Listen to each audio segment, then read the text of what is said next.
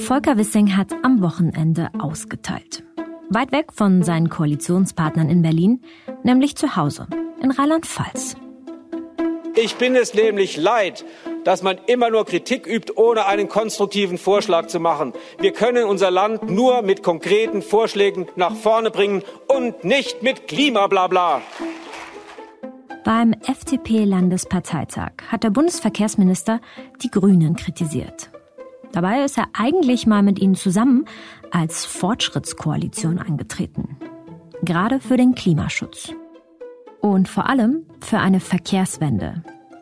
Denn kaum etwas ist entscheidender als der Verkehr, wenn die Regierung ihre Klimaziele einhalten will. Also die Grünen sind für mich so ein beleidigter Laubfrosch und die FDP ist so ein keifender Zwerg. Aus seiner anfänglichen Einigkeit ist ein Streit zwischen zwei Regierungsparteien geworden, erklärt uns heute mein Kollege Serafin Reiber.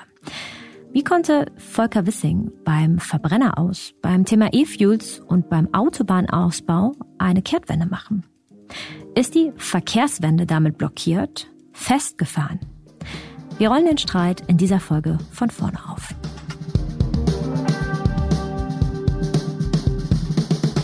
Ich bin Regina Steffens. Ihr hört den Klimabericht, den Spiegel-Podcast zur Zukunft des Planeten.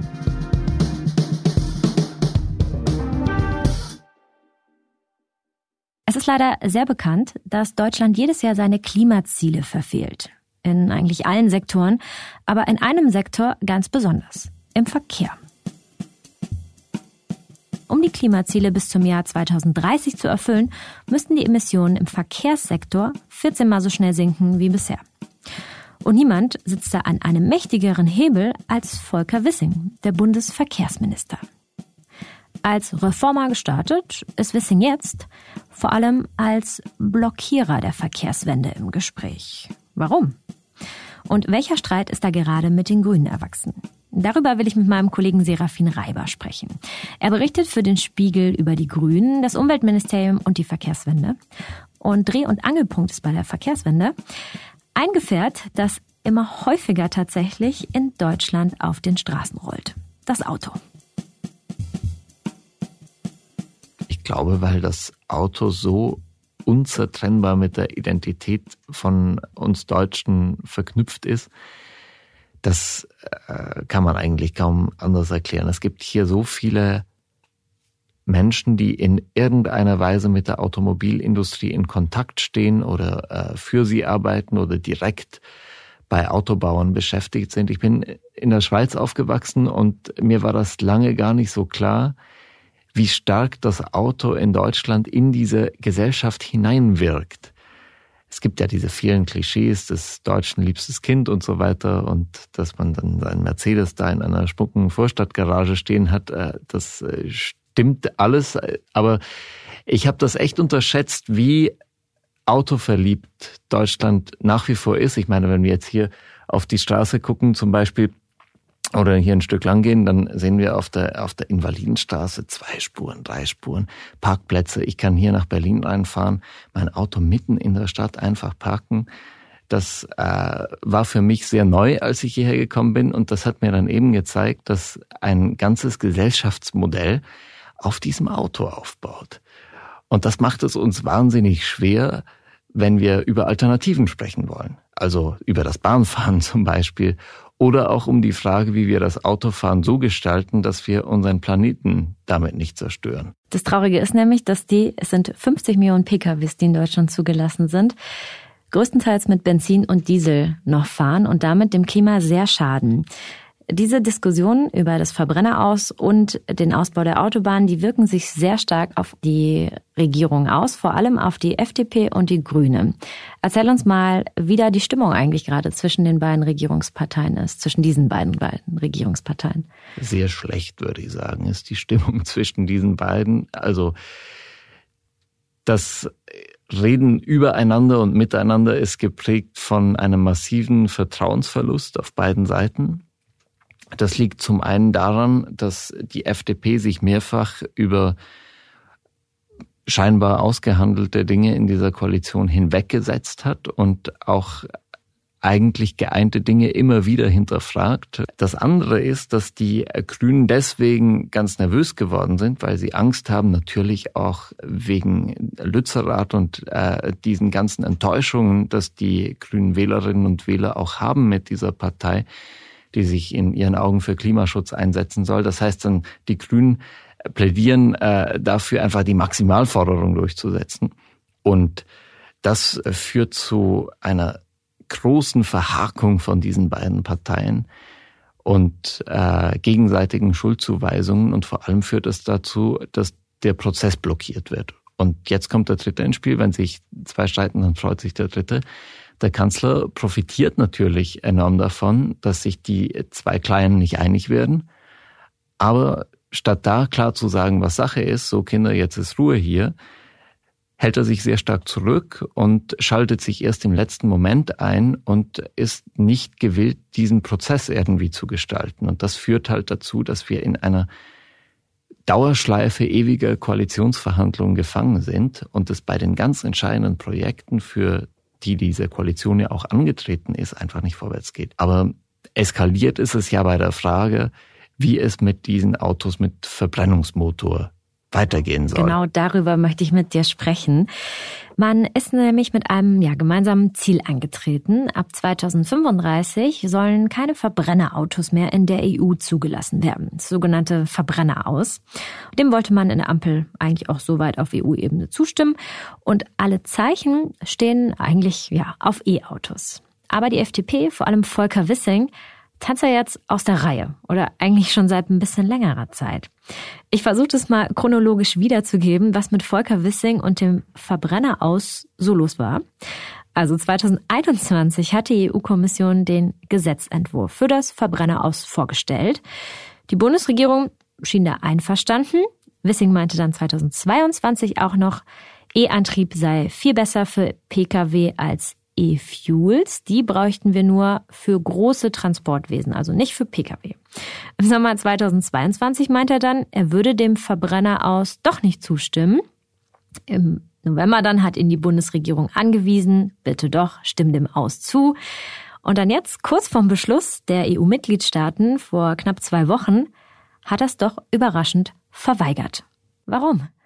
Leider ist ja Politik selten etwas Rationales und es gibt wenige Politiker, die sich einfach nur nach den Maßstäben der Evidenz verhalten. Und das ist ein sehr schönes Beispiel dafür.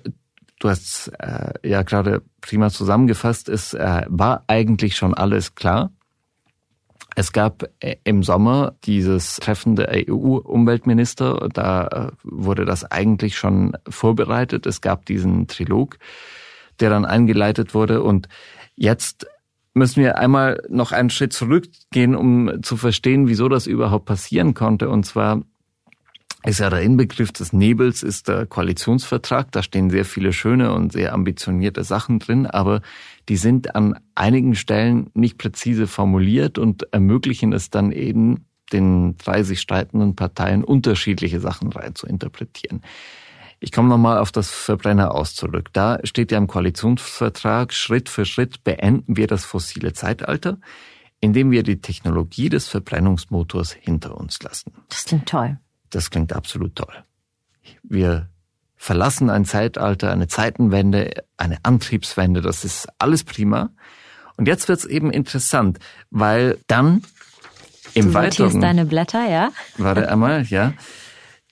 Dann hat die FDP, konnte das natürlich nicht auf sich sitzen lassen. Und dann wurde klar definiert, wir schaffen eine Ausnahmeregelung für Fahrzeuge, die ausschließlich mit nachhaltigen, also klimaneutralen E-Fuels produziert werden können. Und die Grünen interpretieren in dieses, ja, Fahrzeuge, die ausschließlich mit E-Fuels funktionieren, interpretieren die Feuerwehrautos oder einfach also total spezielle Fahrzeuge, bei denen man und sowas, ja, bei denen man den Treibstoff nicht ohne weiteres ersetzen kann. Es gibt ja Bereiche, wo diese E-Fuels durchaus Sinn machen, weil nicht alle Fahrzeuge oder zum Beispiel denkt man an Flugzeuge, da kannst du nicht einfach eine riesige Batterie reinpacken und sagen, okay, das wird jetzt gehen. Nein, also es gibt Bereiche, wo diese E-Fuels Sinn machen, aber einfach nicht bei Autos. Und die FDP sagt ja jetzt ja kein Problem, wenn wir einfach Fahrzeuge haben, die ausschließlich mit diesen E-Fuels funktionieren, dann äh, sind die gleich zu behandeln wie Elektroautos. Und dann haben wir einfach äh, so kleinen Serien oder dann auch größere Serien oder auch richtig große Serien, die dann einfach mit diesen E-Fuels funktionieren. Also will sagen, wenn man das jetzt total ausreizt, äh, haben wir so eine Lex Porsche, mit der wir dann auch nach 2035 einfach äh, E-Fuels Porsches zulassen können. Um das mal kurz zu erklären, was E-Fuels sind, also eigentlich äh, Kraftstoffe, die sich klimafreundlich nennen, weil sie hergestellt werden aus Wasserstoff und Kohlendioxid. Und das Argument dafür ist auch noch, wenn dieser Wasserstoff auch noch aus Ökostrom produziert wird, dann ist dieser ganze Sprit auch noch CO2-neutral. Also was ganz, ganz Tolles. Sie sind aber scheinbar nicht so toll. Wieso? Da müssen wir uns jetzt mal äh, damit beschäftigen, wie so ein Motor funktioniert. Äh, ich muss jetzt kurz ein bisschen rumbummern, geht aber auch nicht lange. Also, bei einem Verbrennungsmotor wird ja durch Wärme Bewegung erzeugt also das heißt, du hast Benzin, du hast Luft, das verdichtet sich, es entzündet sich und dann äh, fährt das Auto, so kurz gesagt. Dabei ähm, ist natürlich nur ein sehr geringer Teil dieser Energie, die du mit dem äh, Benzin oder dem Diesel ins Auto tankst, wird dann auch tatsächlich in Fortbewegung übersetzt. Das heißt, wir gehen davon aus, dass so moderne Dieselmotoren so einen Wirkungsgrad von um die 30 Prozent haben. Äh, bei Benzinern ist es noch geringer, da sind wir so um 20 bis 30 Prozent. Und der Rest ist einfach Abwärme. Elektromotoren, also die sich technisch wenig unterscheiden von so einem Motor in einem Küchengerät zum Beispiel, die haben äh, einen Wirkungsgrad von 60 Prozent aufwärts. Das heißt, wir haben einfach konstruktionsbedingt in einem Verbrennungsmotor, wo wir so viele kleine Teilchen haben, äh, Zündkerzen und Kolben und hier noch Rädchen und da. Wir haben einfach ein sehr ineffizientes Gebilde, das wir dann mit einem Treibstoff betanken, der an sich ja auch schon ineffizient ist, weil wir ja sozusagen aus Strom Wasserstoff erzeugen und dann diesen Wasserstoff mit Kohlenstoff zu einem äh, synthetischen, heißt das ja, Treibstoff verarbeiten und diesen Treibstoff tanken wir dann in das Auto, um im Auto mit einem, wie ich eben erzählt habe, ineffizienten Verbrennungsmotor dann Bewegung zu erzeugen. Also, ja. Und jetzt zu sagen, dass wenn wir uns darauf festlegen, dass wir auch diese E-Fuels weiter in Autos verwenden können, dann ist das nicht unbedingt der Gang der Zeit, sondern es ist eine ziemlich hypothetische Annahme, dass diese E-Fuels dann irgendwann so gut sind, dass sie mindestens so effizient sind wie die Technologie, die wir bereits haben und die wir ja auch schon hier zum Teil auf den Straßen sehen, nämlich Elektroautos. Hypothetische Annahmen gibt es nämlich, was E-Fuels angeht, so einige. Es ist völlig unklar, wie E-Fuels wirklich eingesetzt werden können. Kritiker sagen, die Forschung ist teuer und steht anderer Forschung an E-Autos zum Beispiel im Weg. Und trotzdem. Äh, synthetische Kraftstoffe, die sogenannten E-Fuels, werden wir unsere Klimaziele nicht erreichen können. Wir haben beispielsweise beim Flugverkehr oder auch bei der Seeschifffahrt keine Perspektive, das mit batterieelektrischen Antrieben zu schaffen. Und ich will auch, dass im Pkw-Bereich äh, synthetische Kraftstoffe eingesetzt werden können. Volker Wissing, den beeindruckt es aber nicht, dass die vielleicht gar nicht so effizient sind, weil er sagt, wirklich in mehreren Interviews, es gibt ja sonst keine Alternative. Da würde ich sehr stark differenzieren. Ich glaube, Volker Wissing als Person leuchtet das schon ein. Und dann sind wir eben beim irrationalen Teil von Politik und der Tatsache, dass äh, irgendwo in diesem Land ist immer irgendwo Wahl. Und jetzt ist es so, dass die FDP vier Landtagswahlen äh, praktisch in Folge verloren hat. Zuletzt hier in Berlin, ja. Zuletzt hier in Berlin. Und das heißt, die Partei hat Stress bekommen. Und jetzt ist die Idee der Partei zu sagen, wir müssen jetzt irgendwie dagegenhalten. Wir müssen jetzt sichtbar werden. Und da tut die FDP etwas wie, das ist jetzt meine persönliche Bewertung, das äh, ist jetzt sehr kommentierend, aber da tut die FDP etwas, was ziemlich irrational ist, nämlich die ganze Autoindustrie, also Audi, VW, die haben sich alle schon darauf festgelegt, dass im Grunde für den europäischen Markt einfach nur noch Elektroautos gebaut werden sollen. Die ganzen äh, Werke bei VW in Wolfsburg, in, in Zwickau, die werden alle umgebaut zurzeit. Die wollen Elektromobilität. Die ganzen Zulieferer, also Bosch zum Beispiel, die die ganzen vielen, vielen tausend Kleinteile für die Verbrennungsmotoren herstellen, die sehen das aber anders. Weil die können nicht so einfach dann plötzlich auf Teile von Elektromotoren umstellen, weil für einen Elektromotor brauchst du viel weniger Teile. Der ist viel einfacher aufgebaut. Und die haben jetzt natürlich Angst. Und die FDP versteht sich jetzt in dieser Debatte als Fürsprecherin für diese oft mittelständischen Betriebe, die Autozulieferer, und denkt, ja gut, wenn wir schon bei einer großen Mehrheit der Menschen in Deutschland mit unserer Politik keinen Erfolg haben, dann wenden wir uns wenigstens an die, als Partei für die Gewerbetreibenden, für den Mittelstand. Für die Autofans. Genau. Und für die, die es, äh, Entschuldigung, einfach geil finden, einen Porsche zu fahren. Zu denen ja auch der Parteichef gehört. Und da sind wir äh, schon mitten im Problem.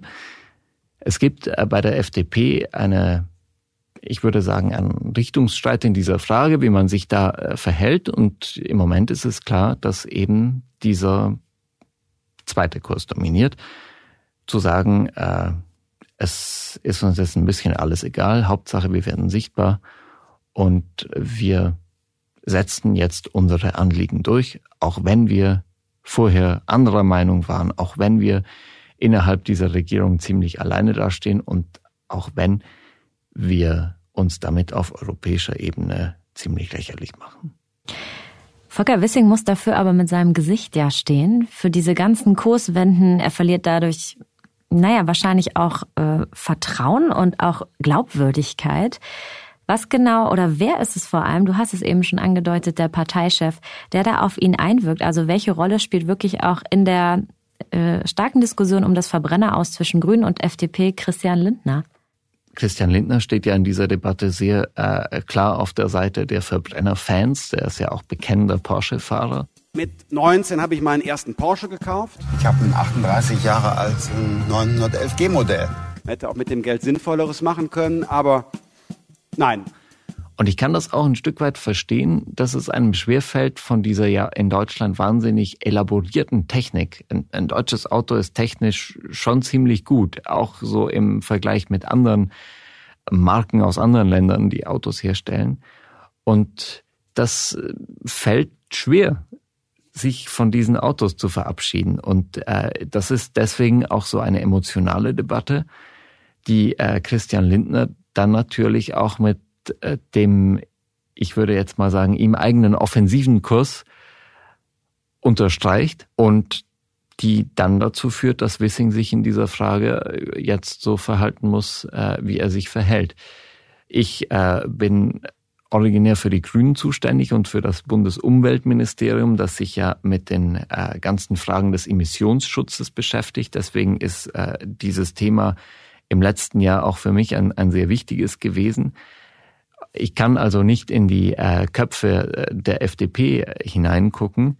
Äh, von außen betrachtet hat man schon das Gefühl, dass da bei der FDP ein Strategiewechsel stattfand. Und das ist deswegen auch für die Counterparts der FDP, das heißt die grün geführten Ministerien, sehr schwer zu ertragen, weil die davon ausgegangen sind, dass die FDP zwar Zähneknirschen, aber dass die diesen Prozess irgendwie mittragen. Und da sind die Grünen, muss man auch äh, gerechterweise sagen, sehr naiv gewesen, weil sie einfach einerseits den Koalitionsvertrag äh, in ihrem Sinne schlecht verhandelt haben und zweitens weil sie einfach davon ausgegangen sind, dass diese Verbrennerfans, wir haben ja vorher drüber geredet, dass denen einfach so äh, einfach beizukommen sei. Und dem ist nicht so. Es ist ja nicht anzunehmen, dass die FDP einfach stillhält, wenn sie vier Landtagswahlen verliert, dass sie dann auch einem Ausstieg aus der Verbrennertechnologie, die in Deutschland so wichtig ist, einfach so sang- und klanglos zustimmt. Und deswegen haben die Grünen das auch ein bisschen verschlafen. Volker Wissing also, der soll das FDP-Kernklientel zurückholen, schlechte Wahlergebnisse wieder einfangen. Glaubt man Volker Wissing das, was er sagt, dann ist ihm Klimaschutz wichtig, genauso wie den Grünen. Also könnte jetzt zum Beispiel nicht Robert Habeck Volker Wissing umstimmen oder ist es dafür schon zu spät? Genau, Robert Habeck hat ja in den Sondierungen mit der FDP denen natürlich etwas anbieten müssen. Und da kann man schon auch rekonstruieren, dass da Robert Habeck und Annalena Baerbock sehr stark auf die FDP zugekommen sind, was äh, auch erklärt, wieso dann eben diese zweite Passage im Koalitionsvertrag, also dass es eben diese Lücke gibt für Autos, die ausschließlich mit diesen E-Fuels betankt werden, dass die überhaupt da reinkamen. Das heißt, Robert Habeck äh, hat da bewusst auch mit dieser Unschärfe argumentiert und äh, Frau Baerbock ja auch, so dass das äh, im Unklaren blieb. Und der zweite Kardinalfehler war, dass die Grünen das, das Verkehrsministerium nicht genommen haben. Bereuen Sie das heute? Auf jeden Fall. Woran merkst du das oder in welchen Gesprächen ist dir das sehr stark aufgefallen? Die grünen Verkehrspolitiker, die verhalten sich ein bisschen so, wie man das von Oppositionsparteien kennt. Obwohl sie in der Regierung sind, ja. Obwohl sie in der Regierung sind, genau.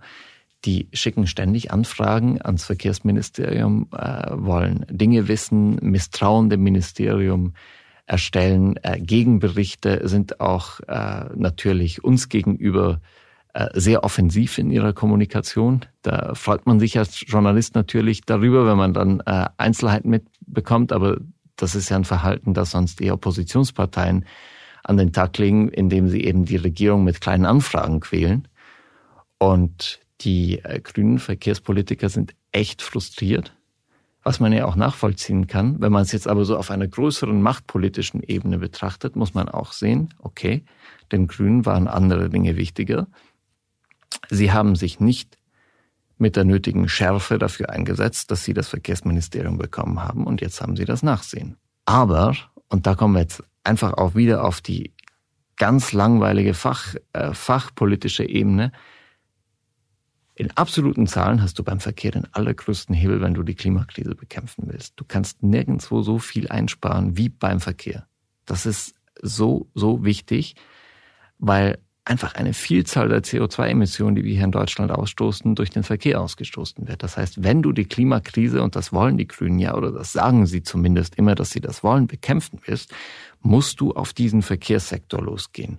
Und da reicht es nicht einfach drei Fahrradwege mehr zu eröffnen oder die Friedrichstraße meinetwegen für ein paar Wochen für den Autoverkehr auf 800 Metern zu sperren, sondern da musst du voll in die Offensive gehen. Und das haben die Grünen nicht gemacht und das fällt ihnen jetzt natürlich auf die Füße. Warum hält sich Robert Habeck als Vizekanzler, als sehr, sehr wichtige Person bei den Grünen, vielleicht auch als Gegenperson zu Volker Wissing und Christian Lindner, dann so zurück? Ich glaube, Habeck glaubt immer noch daran, dass da irgendwie ein Kompromiss möglich sei. Wie könnte der aussehen? Das frage ich mich auch.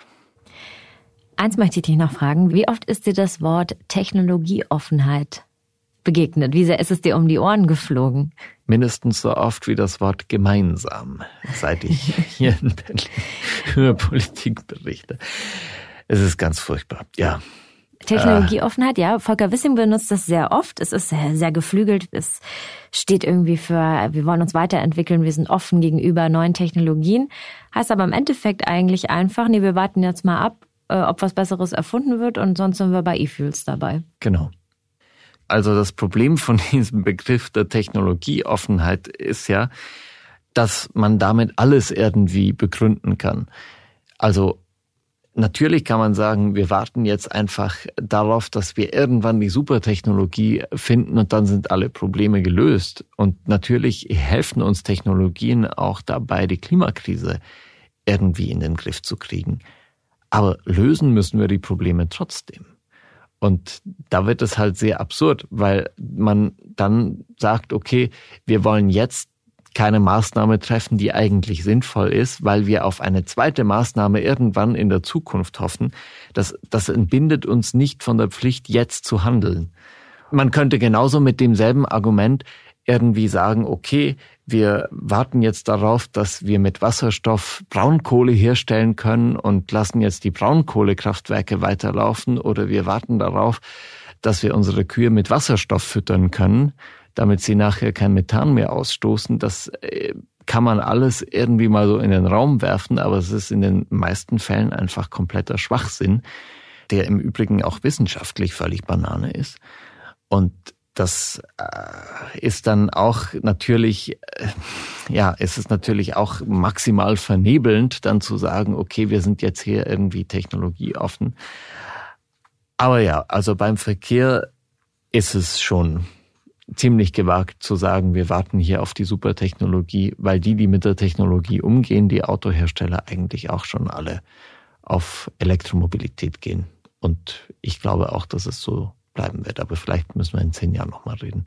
Kannst du irgendeine Tendenz abgeben? Wird das Verbrenner auskommen mit äh, einer deutschen Zustimmung oder nicht? Auf jeden Fall. Also auf EU-Ebene werden die Abstimmungen einfach so lange verschoben, bis dann irgendwie ein Kompromiss gefunden ist. Die Frage ist halt, welche Verrenkungen man da unternimmt, äh, um diese doch ziemlich unlogische Sache mit den E-Fuels da irgendwie einzuhegen. Und äh, da könnte man jetzt natürlich der FDP entgegenkommen, so wie ich es eben äh, erzählt habe, dass man da jetzt irgendwelche Dinge untersucht, dass man Dinge prüft. Das Problem ist aber, wenn wir es auf einer größeren Ebene betrachten, ist es so, dass natürlich die anderen Mitgliedstaaten auch sehr genau gucken, was Deutschland tut. Die sind ohnehin schon auf europäischer Ebene sauer auf Deutschland, weil Deutschland einfach, muss man auch sagen, sehr häufig Extrawürste. Den Ego-Trip fährt mit dem genau. Auto. Mhm. In Brüssel heißt das German Vote. Mhm.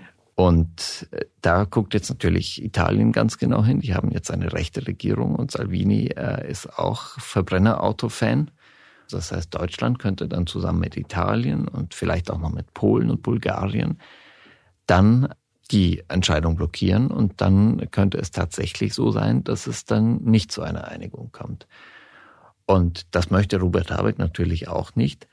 Gleichzeitig ist es schon so, dass ich sagen würde, dass bei ihm die größte Bereitschaft ist, da irgendwelche Kompromisse zu machen und sich dann auch aus machtpolitischen Gründen natürlich auch als Vizekanzler so weit aus dem Fenster zu lehnen, bis äh, man dann eine Entscheidung so weit verwässert hat, dass dann doch alle damit leben können. Volker Wissing, der wartet jetzt erstmal darauf, dass die EU-Kommission liefert. Er verlangt nämlich von ihr einen Vorschlag, in dem genau drin steht, wie E-Fuels nach 2035 in Verbrennerautos eingesetzt werden können. Volker Wissing sagt, das hätte die EU-Kommission auch schon längst machen können. Du hast uns jetzt ein bisschen ratlos ähm, zurückgelassen oder wir sind es beide, was die Zukunft des Verbrenner aus angeht. Es gibt aber noch einen zweiten Streitpunkt. So sind wir eingestiegen. Die Stimmung ist schlecht zwischen den Grünen und der FDP, sagtest du. Ein zweiter Streitpunkt gerade, der auch mit der Verkehrswende zusammenhängt oder uns eigentlich ja vom Auto eher wegführen soll, aber das Gegenteil eher fördert, ist der Ausbau der Autobahnen. Niemand möchte äh, Straßen bauen, die man nicht braucht. Aber dort, wo heute schon Staus sind, wo mehr Verkehr erwartet wird aufgrund wissenschaftlicher Erkenntnisse, äh, kann man nicht untätig bleiben. Ansonsten versündigt man sich an künftigen Generationen. Allerdings stagniert diese Idee auch, denn die Grünen weigern sich, da mitzugehen. Die SPD hat sich ein bisschen offen gezeigt, aber nur bestehende Strecken, die es eben schon gibt, weiter auszubauen. Also auch eigentlich keine Lösung in Sicht, oder? Ein zentrales Thema dieser Koalition ist ja die Planungsbeschleunigung. Das heißt, man hat erkannt, okay, wir sind zu langsam beim Neubau von Verkehrsinfrastruktur. Da gibt's 20.000 Beispiele, Stuttgart 21, den äh, Berliner Flughafen und viele Neubaustrecken bei der Bahn, die auch äh, irgendwann mal eröffnet werden sollen, angeblich. Und da ist die Haltung eigentlich aller drei Parteien zu sagen, wir müssen schneller werden. Und da sind wir wieder beim Grundproblem. Man ist sich bei der Problembeschreibung einig, aber wie es dann ausgestaltet werden soll, ist völlig unterschiedlich bei allen dreien. Wobei, du hast gesagt, die SPD in dieser Frage ein bisschen gleichgültig ist. Was natürlich auch äh, für sich spricht, weil die SPD ja auch nur deswegen äh, den Kanzler stellt, weil die anderen Kandidaten so schwach waren. Aber gut, ich wollte sagen, dass die FDP bei der Planungsbeschleunigung im Verkehrsbereich einfach alles beschleunigen will. Das heißt Autobahnen, neue Wasserstraßen, die Schiene, aber eben vor allem Autobahnen. Und jetzt ist es die FDP, die sagt, okay, alles, was wir auf diesen Listen von früher, das ist der Bundesverkehrswegeplan, uns irgendwann mal ausgedacht haben, um den Verkehr in diesem Land in den Griff zu kriegen, das müssen wir jetzt sofort bauen, weil sonst ist es schlecht bestellt um unsere Volkswirtschaft. Und die FDP hat dann natürlich vor allem auch den Schwerverkehr auf der Straße im Blick, weil die FDP sagt, okay, die Bahn ist so marode, das vergessen wir gleich, jetzt bauen wir erstmal neue Straßen, bis dann die Bahn saniert ist. Aber in der Zeit äh, findet das natürlich eine politische Entscheidung und natürlich auch eine Festlegung auf einen Verkehrsträger. Und, und mit dem Argument, dass der Lkw-Transport ja auch sehr, sehr stark zunimmt, ja? Genau. Und deswegen sagt die FDP, okay, wir wollen auch neue Autobahnen. Und das ist natürlich für die Grünen ganz furchtbar. Aber wie kann sie rechtfertigen, Autobahnen weiter auszubauen, wo die eigentliche gemeinsame Agenda ist, weg von der Straße? Also denkt sich die FDP dabei auch klimatechnisch irgendwas? Da hat ja eine sehr starke Verschiebung in der Argumentation stattgefunden, dass die FDP jetzt damit argumentiert, ja, und da hat sie ein Stück weit auch recht, unser Verkehr kollabiert, wir müssen jetzt neue Straßen haben. Aber der Verkehr kollabiert ja nicht nur, weil wir, nicht weil wir keine neuen Straßen haben, sondern weil wir auf den bestehenden Straßen einfach so viele Baustellen und so viele Probleme haben, dass wir die Straßen eher sanieren müssten. Also die FDP argumentiert da sehr stark wirtschaftlich, weil äh, klimapolitisch kann man ja den Neubau einer Autobahn nicht rechtfertigen. Genauso wenig wie man übrigens, und das ist ganz interessant, den Neubau einer U-Bahn auch kaum rechtfertigen kann. Also wenn wir jetzt hier in Berlin eine neue U-Bahn bauen, je nachdem dauert es bis zu 100 Jahre, bis diese U-Bahn sozusagen eine klimapolitische Einsparung bedeutet, weil der Bau von U-Bahn durch diese Mengen an Beton dermaßen viel CO2 emittiert. Das ist, äh, das ist echt ziemlich der Wahnsinn. Und deswegen müsste man sich in dieser Koalition ganz klar darauf einigen, okay, wir sanieren und stecken so viele Ressourcen wie möglich in die Bahn, weil wir haben uns darauf geeinigt, dass wir die Bahn stärken wollen, aber genau das Gegenteil passiert. Und dann kommt noch ein drittes Problem dazu und, und das ist äh, die Planung an sich. Die dauert ja auch sehr, sehr lange, weil einfach die Kapazitäten von Planern, von Genehmigungsbehörden, die sind äh, ausgeschöpft. Also es gibt zu wenig Personal, um Bewilligungen zu erteilen. Es gibt zu wenig Personal, um diese ganzen äh, Rechtsfragen zu klären. Und das verlangsamt die Projekte auch. Also das ist ein klassisches deutsches Bürokratieproblem. Und jetzt ist es die FDP zu sagen, okay, das Problem ist nicht bei den Planungsbehörden und beim Bürokratieabbau zu suchen, sondern das Problem ist das Umweltrecht. Also zum Beispiel die Umweltverträglichkeitsprüfung. Die, die zu lange dauern würde. Die mhm. zu lange dauert. Und deswegen muss man äh, das Umwelt, äh, diese Umweltverträglichkeitsprüfung, das Umweltrecht so einschränken, wie man es zum Beispiel bei den LNG-Terminals gemacht hat und dass man dann innerhalb von kürzester Zeit so ein Terminal baut. Äh, ist einerseits erfreulich, weil man dann äh, daran erkennen kann, dass in Deutschland doch noch was geht. Aber andererseits ist es natürlich auch äh, nicht so cool, wenn man denkt, wie andere Projekte, die für den Klimaschutz viel äh, besser wären, äh, dann eben so, so lange hingehalten werden. Zum Beispiel die Windkraft. Wissing hat ja dann auch wieder mit dem Auto als äh, kulturelle Errungenschaft argumentiert. Dann sind wir dann auch wieder sehr in diesen emotionalen Debatten, freie Fahrt für freie, freie Bürger, dass eine sachliche Debatte kaum möglich ist. Und in der sachlichen Debatte müssen wir ganz klar zum Schluss kommen, wir müssen auf die Bahn setzen. Es führt kein Weg dran vorbei. Auf die Bahn setzen, das macht Volker Wissing durchaus. Das kann man ihm nicht vorwerfen. Erst vor wenigen Tagen hat er angekündigt, sich für noch mehr Geld für die Streckensanierung einzusetzen. Allerdings der Deutschlandtakt, also das große Zukunftsprojekt, das Bahnnetz und die Taktung der Züge richtig gut auszubauen, verzögert sich um 40 Jahre. Also von 2030 auf 2070. Ich weiß nicht, ob ich das sogar noch erleben werde weil nämlich bis heute keine der 181 Maßnahmen vom Verkehrsministerium umgesetzt wurden, die dafür nötig wären. Wenn zwei Regierungsparteien sich immer wieder streiten oder gerade auch an diesen wirklich sehr, sehr wichtigen Stellschrauben dem Verkehr so aneinander geraten, wie lang kann so ein Dauerstreit noch gut gehen? Also ich gehöre zu denen, die sagen, dass diese Regierung auf jeden Fall halten wird.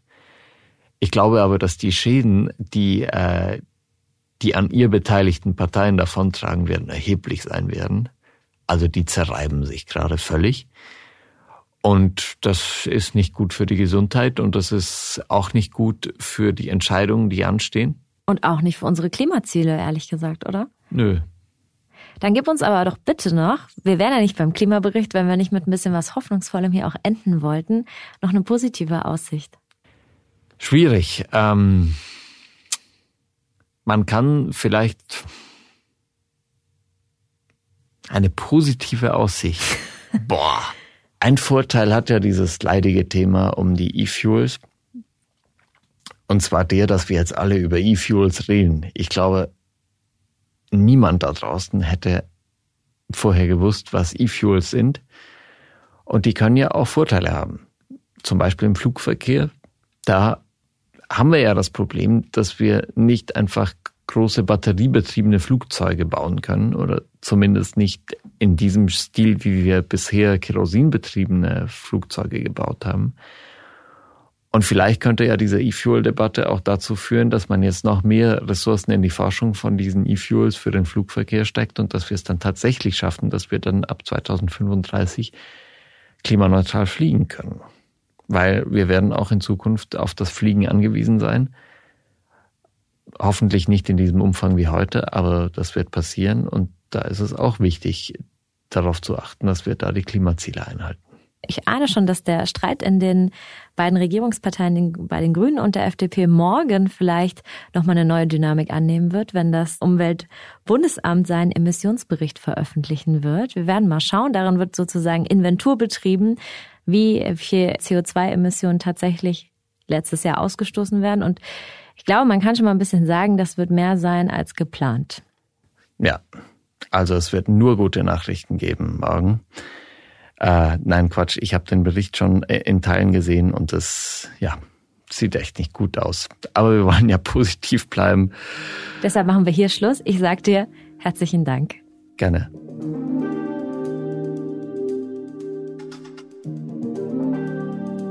Zum Abschluss der Folge gibt es auch noch ein paar zusätzliche gute Nachrichten. Volker Wissing hat nämlich letzte Woche erst verkündet, dass er 110 Millionen Euro für Fahrradparkhäuser ausgeben möchte, um so mehr Menschen dazu zu bringen, auf das Fahrrad umzusatteln.